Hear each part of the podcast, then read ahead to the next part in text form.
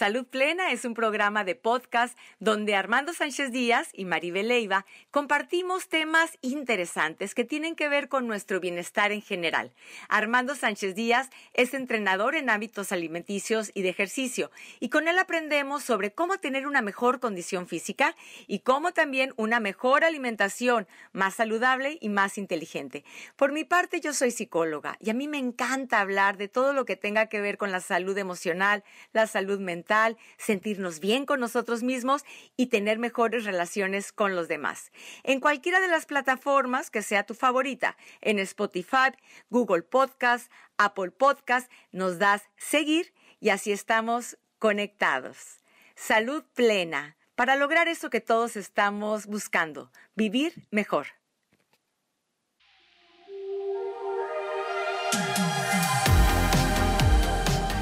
¿Qué tal? Qué gusto saludarlos. Estamos en Salud Plena. Armando Sánchez Díaz y su servidora Maribel Leiva para abordar otro tema interesante que tiene que ver con nuestra salud mental, emocional, que siempre estamos deseando vernos y sentirnos bien. Y hoy estaremos hablando de qué nos puede imposibilitar, sobre todo en esta fecha, Armando, estamos cerrando el año, estamos en la época navideña, y hablar de esto que se conoce como la depresión navideña o el tristón del invierno. ¿Cómo le llamarías tú? ¿Cómo lo has escuchado? Hola Maribel, Maribel Eva Juguera. ¿Cómo estás? Buenos días. Pues fíjate que en Estados Unidos le llaman el, algo así el Christmas Blues. Em, creo que sí, por ahí le llaman. Y sí lo he escuchado, tiene sus designaciones aquí en, en nuestro país, ¿no? Las personas que se va terminando el año y no diría solo que por las fechas navideñas, ¿no, Maribel? Tal vez estás de acuerdo conmigo. Se va terminando el año y reflexionamos hacia atrás de lo que logramos, no, no, simplemente, eh, no simplemente en este año, sino que años atrás podemos ver una retrospectiva de muchos años atrás. Y entonces podemos empezar a, a compararnos, que es algo muy malo, ¿no? Hacer comparaciones o simplemente uno mismo decir, híjole, no, no hice esto, no hice aquello miren qué etapa estoy de mi vida y no he logrado esto y fulanito sí, yo no. Y podemos caer en el error de estar comparando cosas materiales, ¿no? Que es eh, muy normal, ¿no? Digo, es, es común, ¿no? No, ¿no? no es malo, pero sí lo podemos comparar y de ahí como que tomamos esa barra y lo medimos con los demás y viene todo esto de lo que estás hablando, puede, podemos caer en una depresión, ¿no? De diciembre. Sí, una depresión de diciembre, aunque esto es obedece a un trastorno que es el trastorno afectivo estacional, que no únicamente se da en invierno, pero generalmente se da en invierno. Y, yo creo que tiene que ver eso que dices tú, ¿no? Eh, el bombardeo de información de el arbolito de Navidad, los adornos, que si los regalos, que si las metas y luego empiezo a compararme, como dices, yo no tengo mi arbolito, el mío no está tan bonito como el de que ya publicó mi amiga en Facebook. Sí, ay, sí. Yo todavía no tengo los regalos o no tengo dinero suficiente, ¿cómo le voy a hacer? Bien. Y, y, nos empezamos a, a exigir, a presionar y entonces vienen estos pensamientos tan negativos sobre nuestra persona que si no les ponemos freno, Armando, ya sabemos, no. Oye, Maribel, en un hoyo. Y también la cena navideña, ¿no? Que con quién te vas a juntar y escuchas que alguien te dice, no, pues con mis hijos y mi familia y fulanito y sutanito y ves, bueno, ahora no es un montón de gente por esto de, la, de tenernos cuidado de grupos, ¿no? Pero sí pueden ser un grupo de 15 personas y resulta que en, en tu casa, pues eres tú y tu esposa nada más, ¿no? O y tú y tu compañero de vivienda y nadie más. Así es, por el aislamiento. Y... A mí nadie me invitó. Pero... Eso también puede ser. Puede ser eso. Ni se diga si perdimos a un ser querido. Si perdimos también a un ser querido en este año y luego viene pues también esta, esta tristeza, ¿no? De decir, eh, este año no estará con nosotros en la mesa navideña y, recordar todo lo que se ha vivido. Así es, de esto estaremos hablando y me gustaría, fíjate Armando, dar como unas recomendaciones de cómo prevenirlo, ¿eh? ¿En serio? ¿Hay maneras de prevenirlo? Si hay maneras de ah, prevenirlo. Échale. Sobre todo, fíjate, si yo me puedo identificar como una persona que esto ya me ha sucedido, ¿no? Personas que digan, ah, caray, ya el año pasado o algunos años, pues ojo, podemos prevenirlo. También eh, las personas, como decíamos ahorita, Armando. Espérate, regrésate un poquito, regrésate. yo me puedo clasificar como una persona que ibas a decir. O sea, tú, me figuró que te ibas, ibas a decirme que tú estabas en una situación en donde tenías que cuidarte Ah. de alguna. No, lo, dije de manera general. Si yo me puedo identificar como hablando de los demás, si yo me identifico como una persona que ya me ha pasado esto, Ah, pero en ya. general. Como repetir un suceso, algo, que específicamente para alguien. ajá, era para alguien, no era, no era personal. Ya. Querías del chisme. Te estaba ventaneando, casi te agarra. no, hasta eso que no. Ya, ¿Dónde ya nos- te agarré la onda. ¿Dó- ¿Dónde nos quedamos? Pues ya me perdí. Y te decía que si también las personas que sufrieron una pérdida, ¿no? Sí. Que, que tuvieron, están todavía en el duelo o sufrieron una pérdida este año, o personas que, que, bueno, ya tienen un diagnóstico de un trastorno como puede ser bipolaridad, eh, depresión en sí, que están llevando el tratamiento de depresión y, cualquier otro trastorno mental, este, de personalidad. Entonces, focos rojos en estas situaciones. ¿Cómo se puede prevenir? Fíjate que, pues el invierno, nosotros sabemos que tenemos menos luz solar y está comprobado que está relacionado también con el bajo ánimo, con, con percibir menos luz solar. Entonces, ¿qué se recomienda hacer para prevenirlo? Hacer estos baños de sol. Yo recuerdo que cuando inició la pandemia, Armando, tú empezaste a, a lanzar videos, compartir videos de recomendaciones. Eh, mencionabas los baños de sol para nosotros cargarnos de vitamina D porque nos ayuda a tener más fortalecido nuestro sistema inmune. Bueno, en este caso también se recomienda baños de sol de cuánto tiempo? Unos 20 minutos. Lo que y sea, pero salte aún- un rato. Ujú. Sí, salte un rato a que te dé el solecito, unos 20 minutos. Si lo acompañamos de una buena vista, mejor. Es decir, que alguien diga, bueno, me voy al patio y, es- y estoy en el patio y nomás estoy viendo que todavía no he recogido, no he limpiado y está todo sucio. Sí, no va a estar a gusto, sí. Tienes razón. Ajá. me va a deprimir más, no. Sí, sí. Sí, salte, pero vete a donde puedas ver algo agradable, unos arbolitos, algo que, que sea estimulante. enfoca tu vista a otra parte. Ajá. Así es. Y aún. Maribel, aun cuando está nublado, ¿eh? porque puede ser que esté nublado. Aquí en Mexicali tenemos mucho sol, ¿no? Pero, por ejemplo, las personas que nos han escuchado en Ensenada, por ejemplo, Ujú. Ensenada está nublado. Sin embargo, puede estar adentro y pues menos sol percibes. El, a través de las, de las nubes sí entran los rayos del sol. Entonces, sí recibes ese baño de sol, aunque tengas la sombría de las nubes. Entonces, como La tú estás diciendo, resolana, se le Ah, conoce pues, como la resolana. Claro, entonces, como cuando vas a la playa y estuvo nublado y regresas todo prieto, ¿no? Entonces, Sí, sí te quemaste. sí, como dices tú, Maribel, salte, no importa si esté nublado y enfoca tu vista a alguna parte de donde te guste. esté agradable. Otra de las recomendaciones, que yo creo que esa es la recomendación de siempre ante cualquier situación, el hacer algo de ejercicio, hacer ejercicio. Si podemos salir a hacer una caminata, mejor todavía si es al aire libre. ¿Por qué al aire libre? Porque fíjate que esto de estar en contacto con la naturaleza, no sé si a ti te pasa, pero pues a mí sí, es como más reconfortante, ¿no? Sí. El, el contacto con la naturaleza. Y luego si te encuentras a alguien, Armando, si vas ahí caminando y te encuentras a alguien, que aunque no lo conozcas, pero el buenos días, buenos días, ya, ya es un contacto.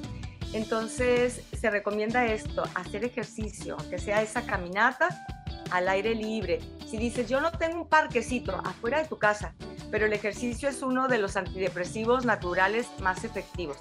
Sí, Otra de las recomendaciones, una buena alimentación, una alimentación de calidad. Cuando yo ya estoy percibiendo que me está afectando en mi alimentación, porque cuando empiezo a tener un bajo ánimo, a tener esos bajones, ujú. pues como que se nos cierra el estómago, ¿no? Es donde decimos, no tengo hambre.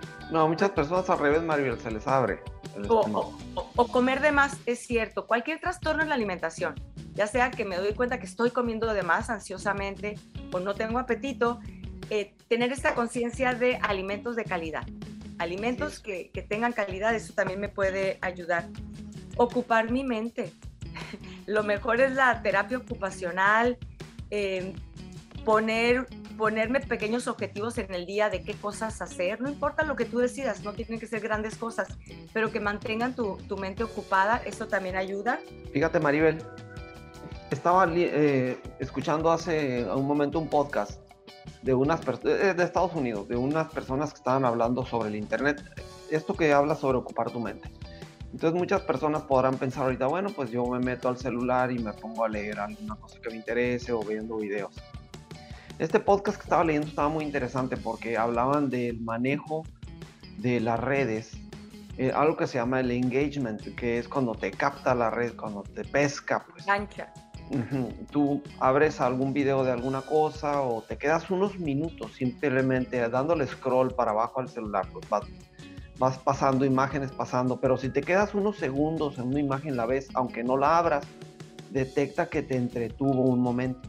Entonces, te van a empezar a bombardear a través de tu celular eh, un montón de imágenes y cosas en las que tú ni siquiera pensaste que te habías detenido. Y no toda esa información es buena. Es un montón de información que simplemente está, está diseñada para pescarte.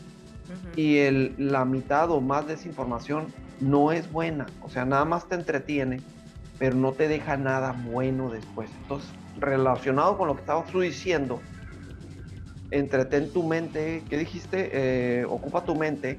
Yo recomendaría no usar el celular para ocupar la mente. O sea, otra cosa totalmente diferente. Qué bien que lo mencionas. Sí, yo estaba pensando en, tareas en casa, en cosas en casa, en ayudar a la gente. Fíjate que el sentirme útil, el ayudar a alguien en algo, eso también es una excelente terapia. Creo que una vez lo mencionamos cuando estábamos hablando del duelo y, de Facundo Cabral, como devastado por la muerte de su hija y su esposa, la Madre Teresa de Calcuta se lo lleva a Calcuta a que trabaje con, con ella ayudando a las personas necesitadas. Y él dijo que eso, ayudar a otros, le ayudó en el proceso de duelo. Sí, tareas así. Qué bueno que mencionan lo de las redes sociales porque nos atrapan. Yo también me he visto y de repente digo, ¿qué estoy, ¿para qué estoy viendo esto? ¿De qué me sirve? Y ya me salgo. tiempo, y se nos va y ya me salgo pero si no me doy cuenta, ya me chuté toda esa entrevista basura, ¿no? Hay que estar conscientes, hay que ser muy selectivos de en qué ocupamos nuestro tiempo, que es tan valioso, y qué introducimos en nuestra mente, porque hay que recordar que lo que entra en nuestra mente se va a reproducir en emoción. Entonces, ¿qué tipo de emociones quiero tener durante el día? Pues sí, hay que ser selectivos en lo que buscamos. Y, y, otra de las recomendaciones, la última recomendación para prevenir esto de la depresión navideña, estar en contacto con la gente. Yo sé que cuando empiezo a tener un bajón, ¿no? Las personas cuando sentimos que estamos en un día de bajón, que a todos nos puede ocurrir, lo primero que hacemos es aislarnos, queremos estar solos. Pero si yo ya sé que estoy entrando en esta conducta y quiero prevenir, entrar más a fondo, aun cuando no tenga ganas, un mensajito a alguien, eh, estar en contacto con la gente, con mi familia, con amigos. Mira, ahorita, si, si no podemos ir a visitar, pues por lo menos ese de el chat en WhatsApp, en un grupo que tienes, una llamadita telefónica, pero que vuelvas a conectar, que, te, que tengas tu red social, que te conectes con la gente, eso también es parte de lo que puede ayudar. Sí, un, uno, un punto, y yo creo que va a estar de acuerdo conmigo, uno de los, no me acuerdo de dónde, tú como psicóloga puedes saber mejor que yo, pero uno de los puntos que deprime a las personas es aislarse. Es estar solas. Las personas que están aisladas o solas tienden a deprimirse más que una persona que está alrededor de otros, aunque sea con un amigo o dos, porque somos seres sociales. Ese es factor de riesgo. Ahorita que mencionaba los, los factores de riesgo para caer en la depresión navideña o el trastorno afectivo estacional, este es otro factor de riesgo. También las personas que viven solas, por la circunstancia que sea, tomar estas medidas, sobre todo tomar estas medidas más en serio. Sí, Maribel, y como recetita, ¿eh? porque, a ver, ¿quieres repasar las cosas que dijiste? Sí, recomendaciones para evitar la depresión navideña, el tristón del invierno. Baños de sol, caminar, porque decía que el ejercicio y sobre todo si se puede al aire libre es el mejor antidepresivo y natural. Ocupar mi mente eh, en actividades que considere que son productivas alimentación saludable, es decir, con calidad, no comida chatarra, alimentación nutritiva y mantenerme en contacto con mi red social. Cinco, cinco consejitos. Sencillitos, esos cinco. Eh, y, todos, y todos, procurarlos todos, en, chútatelos en un día. Hay otro hermano pueden hacer en un día. Sí, sí, sí, todos estos, procurarlos en un día. Y si dices, bueno, ayer no salí a caminar, no importa, no digas, ah, ya no salí. Ah, ya no salí, ya no. que ya hemos hablado de las recaídas, ¿no? Muchas veces no cumplí un objetivo y entonces me tumbo, porque caí, me tumbo y digo, ya no sirvo. No, no, no, acuérdate que en todo proceso de cambio, la recaída va a estar. Y simplemente es eso, me caí, me sacudo, me sobo, sí, me caí y me vuelvo a levantar. Es todo. Sí, así es. Sí, y algo más, algo muy importante que se me pasó también para prevenirlo, evitar el alcohol. El alcohol es un depresor. Entonces, no quiere decir que no vayas a tomar una copita y que brindes y con un amigo. No, no, no. Pero si yo ya me percibo con una persona con estos factores, evita el alcohol porque el alcohol es un depresor y además esto te va llevando a que no cumplas con las otras metas. Ni te vas a poner en contacto con la gente, ni vas a salir a caminar. Entonces, evitar el alcohol. Mucho cuidado con el alcohol, el exceso. Sí, el exceso es eh, la persona que, qué difícil para los que tienen esa adicción, ¿no? De la, y, y regreso al punto de las redes sociales, ¿eh, Maribel? Pueden ser, hay personas que tienen adicción por estar metidas ahí nada más scrolleando el teléfono, haciendo absolutamente nada. Y no saben que se están autodeprimiendo. Y el que toma también. El alcohol es como de doble filo, ¿no? El arma. Por un lado te puede levantar inicialmente y luego te puede deprimir. Así es. Ahorita que mencionas otro tipo de, adicciones, tal vez puede ser que, que aumentan eh, los trastornos depresivos en esta época porque hay personas que, bueno, ya tienen una adicción, llamémosle alcohol, drogas, la ludopatía, que es algo que cada vez va Terrible, en aumento. En aumento, sí. Por los casinos que hay en todas las, en todas las zonas de la ciudad, ya tienes un casino o dos cerca, y, cualquier tipo de, de, adicción.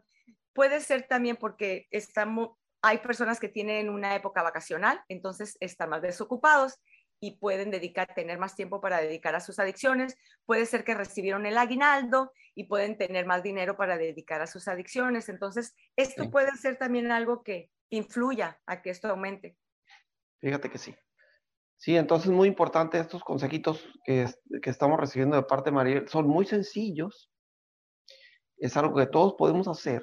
Y como te decía, Maribel, yo creo que si en serio, ¿eh? hay, hay, que tenerlos en una listita. Ahí en el pizarrón de tu de, de que tienes pegado en el refrigerador. Si no tu agenda, tu cocina. Un papel ahí con un imán y que diga esos cinco puntos que acabas de mencionar y que no se te escape por lo menos de hacer tres de esos al día conscientemente hasta que se te haga una costumbre. Un, un, factor aquí importante, Maribel, para la depresión, como mencioné al principio del programa, es no haber logrado los objetivos.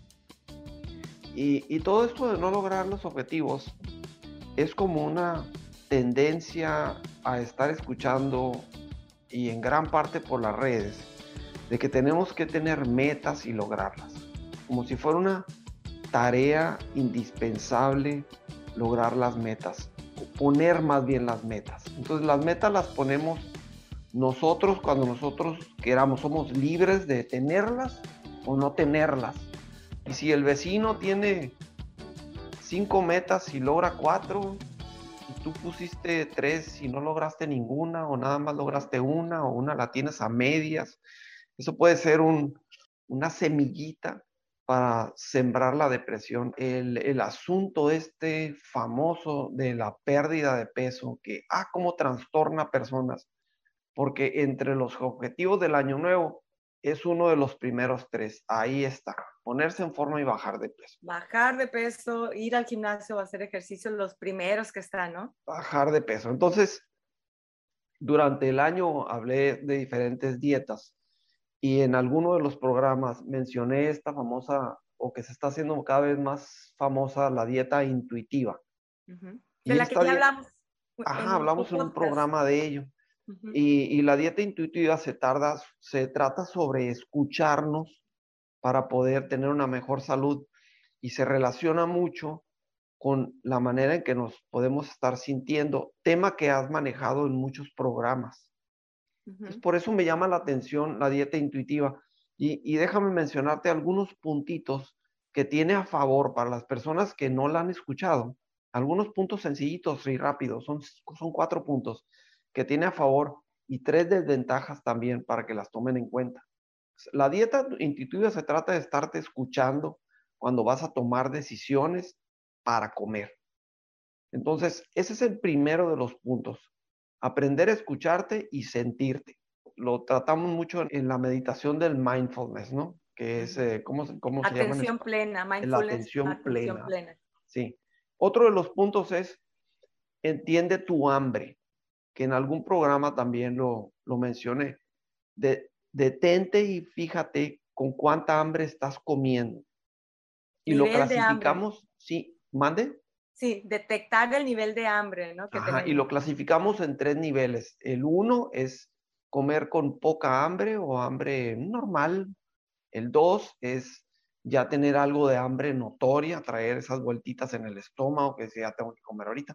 Y el tres es comer con mucha hambre. Entonces deberíamos estar comiendo siempre en el uno, con un hambre muy medida, porque eso nos ayuda a poder seleccionar los alimentos, tomar mejores decisiones, y nos, y nos podemos saciar con mayor facilidad con lo que comemos. Cuando comemos con mucha hambre, no tenemos medida, ninguno. O sea, podemos comer hasta de más y no nos llenamos.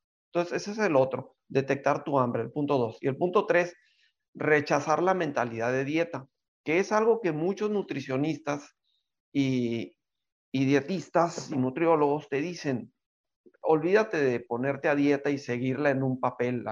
La, dieta tienes que mentalizarte de que es una, una man, era un estilo nuevo de comer y olvida que lo vas a hacer por tres semanas o dos meses. O, o sea, lo que vas a adaptar en tu, en tu vida ahora, ese va a ser tu nuevo estilo y se va a parecer al estilo que ya tienes, nada más con algunas mejoras para que estés bien.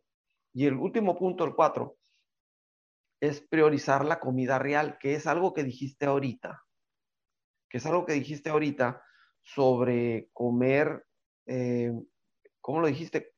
alimentos saludables. Altos en calidad.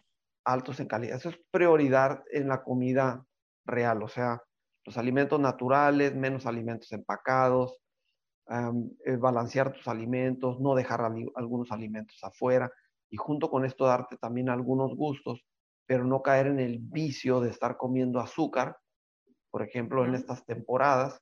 Ahorita que hablamos de las adicciones, ahorita que mencionábamos las adicciones que se disparan, se disparan, se disparan en esta época la adicción a la, al azúcar, ¿no? Las personas que tienen obesidad, pues es, su adicción, el azúcar, entonces también se dispara, se come mucho más en esta época. Y ahora te voy a mencionar sobre las desventajas que le veo a esta dieta intuitiva. Le veo más ventajas que desventajas, María. Hay que estudiarla y hay que poner bien los pies en la tierra cuando vas a llevar la dieta intuitiva. Ahora las desventajas. La desventaja es que es trabajosa, o sea, es difícil para una persona que no tiene las costumbres saludables de estar comiendo bien y haciendo ejercicio. No, es antinatural para esta persona. Si estamos hablando de una persona, le voy a poner una edad, ¿eh? de arriba de 40 años, que lleva desde los 15 años comiendo mal, eh, sin cuidarse, sin escuchar a su cuerpo, sin detectar en qué nivel de hambre está comiendo, sin saber qué es la saciedad, que no hace ejercicio, pues le estás pidiendo que se ponga, eh, que dé una vuelta de 180 grados y se vaya para el otro lado, cuando estás tratando de, de inculcarle todo lo contrario, pues, que tiene que escuchar a su cuerpo. Es totalmente difícil. Entonces, para una persona que no tiene estas costumbres va a ser muy batalloso y va a necesitar la guía de dos personas para poder hacerlo. El nutricionista y el psicólogo, así, para poder eh, asentar esto. Bien, esa es la desventaja, que es batallosa y la puse primero. La otra desventaja es que sentir la saciedad, como dije ya, las otras dos desventajas involucran a la primera que dije, porque sentir la saciedad es uno de los principales factores que te está pidiendo esta dieta. Y las personas que no las sienten comen por, eh, por ansiedad, Maribel, no, no por hambre. Entonces, cuando estás sintiendo algo por, eh, cuando estás comiendo por ansiedad, es como, como si repasáramos un vicio, pues, como si a una persona que tiene ludopatía dijeras, detecta cuándo es suficiente estar metiendo moneditas a una máquina. Pues ¿Cómo le va a hacer? es el problema, que no lo detectan.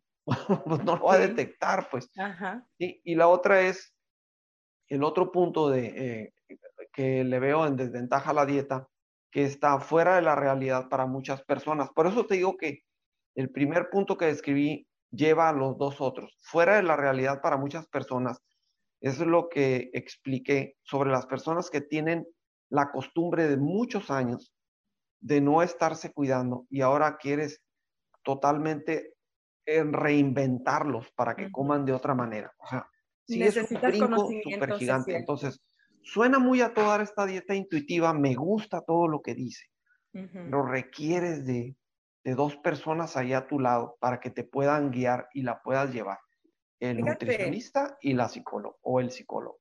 Sí, esta dieta también a mí me parece que es excelente porque no te restringe, sino más bien es tener conciencia de, cómo comes y cuánto comes.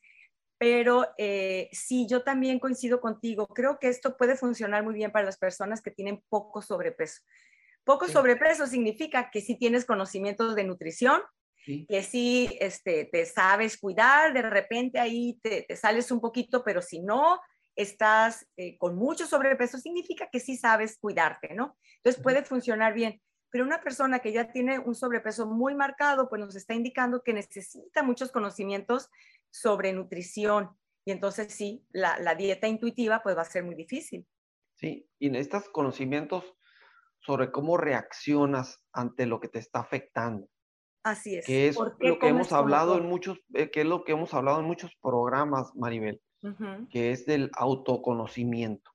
Exacto. Es de lo que tú hablas en muchos programas. O sea, necesitamos conocernos, necesitamos reflexionar y ver cómo reaccionamos ante algunas situaciones. Y el, y el problema que tienen estas personas con la comida no es con la comida, son otros problemas que vienen atrás, que se desembocan en la comida, pues. Entonces, Exacto.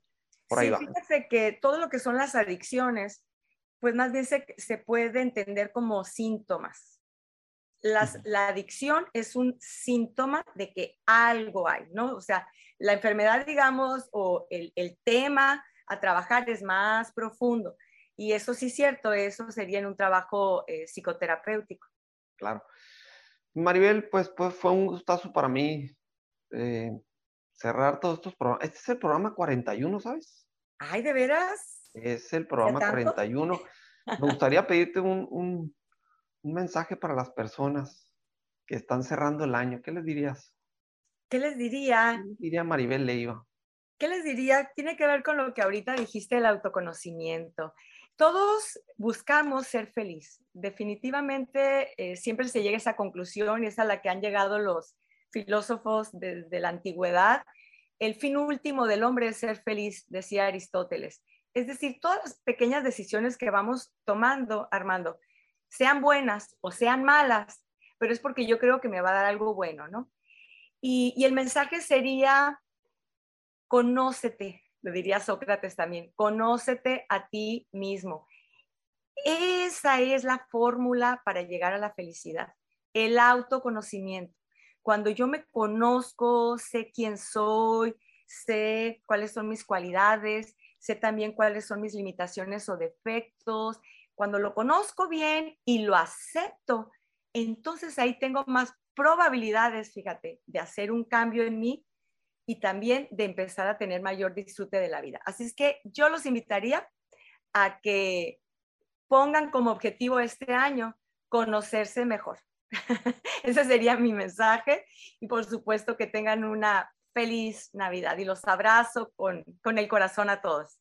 Me quitaste las palabras de la boca. Fíjate que cuando te pregunté qué mensaje tendrías, yo estaba pensando que ese también sería el, el autoconocimiento, que es muy importante y si regresamos a, a esto de los objetivos que planteamos para el siguiente año y las metas que nos podemos poner, hay tantas metas vacías que podemos eh, plantearnos que no nos nutren en lo, en lo absoluto. ¿Como cuál, por ejemplo, una meta vacía? comprar un auto. Ok, sí. Por falta de conocimiento. A lo mejor ya tienes un auto. Tal vez no lo necesitas. Tal vez el comprar un auto sería para ti una meta y tal vez la meta esté vacía, ¿sí? Entonces, yo lo puse como ejemplo. A lo mejor puede ser una meta importante para Que no tiene nada de malo tener que no tiene nada de malo, exactamente. Claro, pero tú te refieres cuando es algo que no necesito. Pero me fui por una meta material y escogí la meta material que muchas personas, que, que ronden la mente de muchas personas, porque un auto tú sabes que es, es una de las peores inversiones que podemos hacer si no lo hacemos bien. Entonces, puede haber muchas metas vacías, sobre todo de adquisición de cosas. Que no te dan la felicidad. Cuando tú adquieres algo y lo tienes, te va a dar ese gusto momentáneo, pero después te vas a dar cuenta que no continúa siendo feliz 10 años porque adquiriste eso, ¿sí? A menos que sea un logro de una pensión, por ejemplo. Oye, sí. Contrario a cuando nosotros invertimos en, en, experiencias. Eso sí queda más perdurable, ¿no? La sensación de bienestar. Cuando inviertes en tu persona, con un curso, un taller, un viaje que te proporciona experiencias, momentos con otras personas, y invertir en experiencias sí tiene una sensación de, agrado más, más prolongada que cosas materiales. Porque te ayuda al autoconocimiento, te ayuda a conocerte más. Pues ese también sería mi mensaje. Si te conoces mejor, como, como dijo tu psicóloga Maribel Leiva, puedes estar mejor habilitado para, ahora sí, colocar metas y objetivos que sean realmente profundos e importantes, que cuando termines el año 2022 que, que viene, podrías decir, mira, eh, logré lo que deseaba, pero lo más importante es que soy, estoy súper satisfecho y feliz con mi vida. Y no tengo esto y aquello, pero no importa, esto es lo que yo quería realmente porque me autoconozco y eso es lo que yo deseaba. Maribel, pues yo te mando un abrazo y Espero que también cierres muy bonito el año. Todos estaremos en contacto para darnos el año nuevo. Y yo les deseo también que cierren eh, un excelente año a todas las personas, que se vayan renovando de una vez y que no esperen a que llegue el 31 de diciembre, ¿no? Para decir, bueno, ahora voy a empezar. No, empieza de una vez. Para la madre naturaleza es lo mismo hoy que mañana y pasado mañana. Te deseo lo mejor lo que podemos ir haciendo, programándonos mentalmente para ese cambio que queremos, pero fíjate que sí sirve ponerle un día, ¿eh? Sí funciona el decir, el día primero, el día dos. ah, sí, pero ya vamos a estar bien recargaditos para entonces. Ya, bien recargaditos. Vamos a llegar picudo. Así es. Vamos a estar haciendo la tarea. Un, un, abrazo y a toda la gente que tengan un excelente día. Fue un gusto estar con ustedes el día de hoy. Así es. Y hasta el próximo año entonces con el siguiente programa. Este es el programa número 41 y este es el último programa del 2021. Hasta pronto. Hasta pronto. Si te ha gustado la información que aquí has recibido, te invitamos a darnos seguir aquí en la plataforma donde nos has escuchado en Salud Plena. Danos seguir y te enterarás cada vez que compartamos otro tema para ti, con el mismo objetivo, seguir aprendiendo a vivir mejor.